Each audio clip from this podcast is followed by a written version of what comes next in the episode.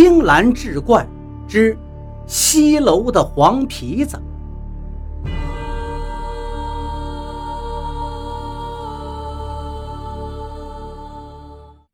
书接上回，老掌柜特别吩咐灶房准备好酒好菜，招待几个猎人。家里的几个长工也被邀入席。推杯换盏之间，突然。院子里拴着的几条重新从城里买回来的大狼狗狂吠不止，楼上正在欢饮的几个人顿时也醒了一半的酒，心中暗道：那些东西来了。刚才还人声鼎沸、热闹异常的西楼，突然间就静了下来。这种突然的寂静显得那么的怪异，似乎原本的喧闹根本就是一种幻觉。而现在诡异的寂静，才是他应有的模样。从西楼后院的方向，也就是皮子坟的位置，一瞬间响起了数不清的“咳咳咔咔”的怪叫，就好像人类的咳嗽声音，夹杂着大量动物通过树叶踩断树枝、穿梭在杂草间的声响，见或还有不少鸡鸭的嘶鸣。侧耳倾听了一会儿，几个猎人年纪稍长的一个大汉自言自语道：“这帮东西还挺聪明的，嘿，来吧，我倒要看看这只老皮胡子精到底有多深的道行。”他们几个人来到二楼的后窗前，推开窗户，打着灯火，照向了后院。老掌柜的生意做得大。人也见多识广，可是眼前这个场面也着实令他暗吃一惊。只见朦胧的灯火之下，后院的树林里竟窜出来近百只皮子，黑乎乎一片，冲着西楼而来。皮子们速度还很快，先头部队已经出现在灯火的光亮范围之内。令人意想不到的是。冲在最前头的，竟然是十几只鸡鸭，而每只鸡鸭的背上，都趴了一只半大的皮子。这些皮子紧紧趴在鸡鸭后背上，嘴巴里那尖锐的牙齿叼着鸡鸭的脖子，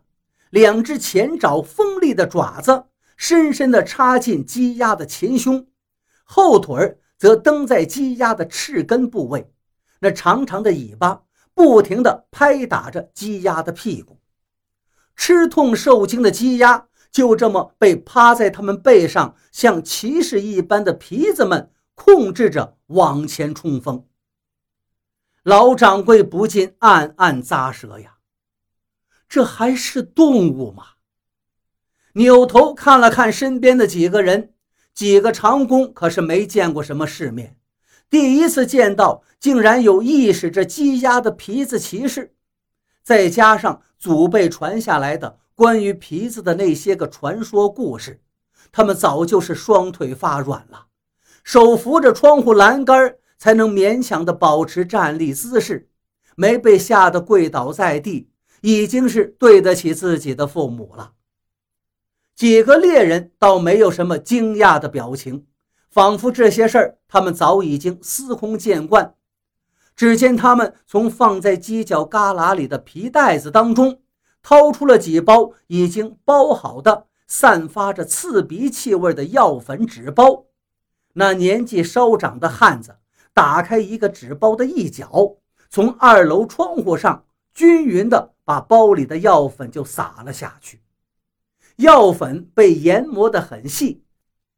一撒开，便随着夜风居高临下，向皮子群的方向飘散过去。前面的皮子骑士刚被这些药粉撒到，刺鼻的药粉已经把他们的眼睛熏得通红，使他们不得不抽出插在鸡鸭身上的爪子，使劲地揉着已经泪水喷涌的眼睛，而咬住鸡鸭脖子上的牙齿也已经松动了。皮子群的前面已经没有刚出现时那么齐整的冲刺队形，而是出现了松动。眼见后面的皮子群都已经冲到了灯火的照亮范围之内，其余几个猎人各自拿出一个大爆竹，插进纸包里，就着烛火点燃引信之后，就抛向了皮子群的右侧跟后方。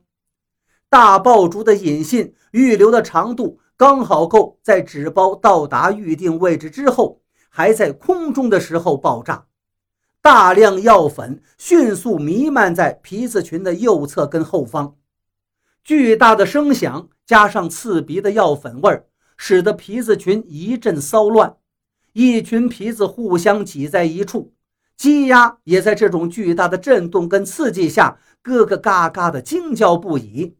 比刚才冲刺过来的速度还快的速度四散开去，冲进了皮子群中。只有两只后腿还蹬在鸡鸭翅根上的皮子骑士，也被从鸡鸭的背上给甩落下来。混乱之中，只见中间有一只体型硕大、头上有一撮显眼白毛的灰黄色的皮子，人立而起，冲着混乱不堪的皮子群咔咔的叫了几声。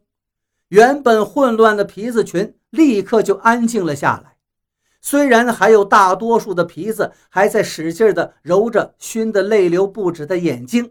但是整个皮子群还是跌跌撞撞的跑向了没有巨响跟刺鼻药粉味的左侧。似乎有时候命运有着奇异的相似之处，并不会单单只发生在人类身上。跌跌撞撞的皮子群移动的方向。就是原本那老柴火垛的位置，就是最早成为皮子坟住客的那几十只惨死的皮子们丧命的地方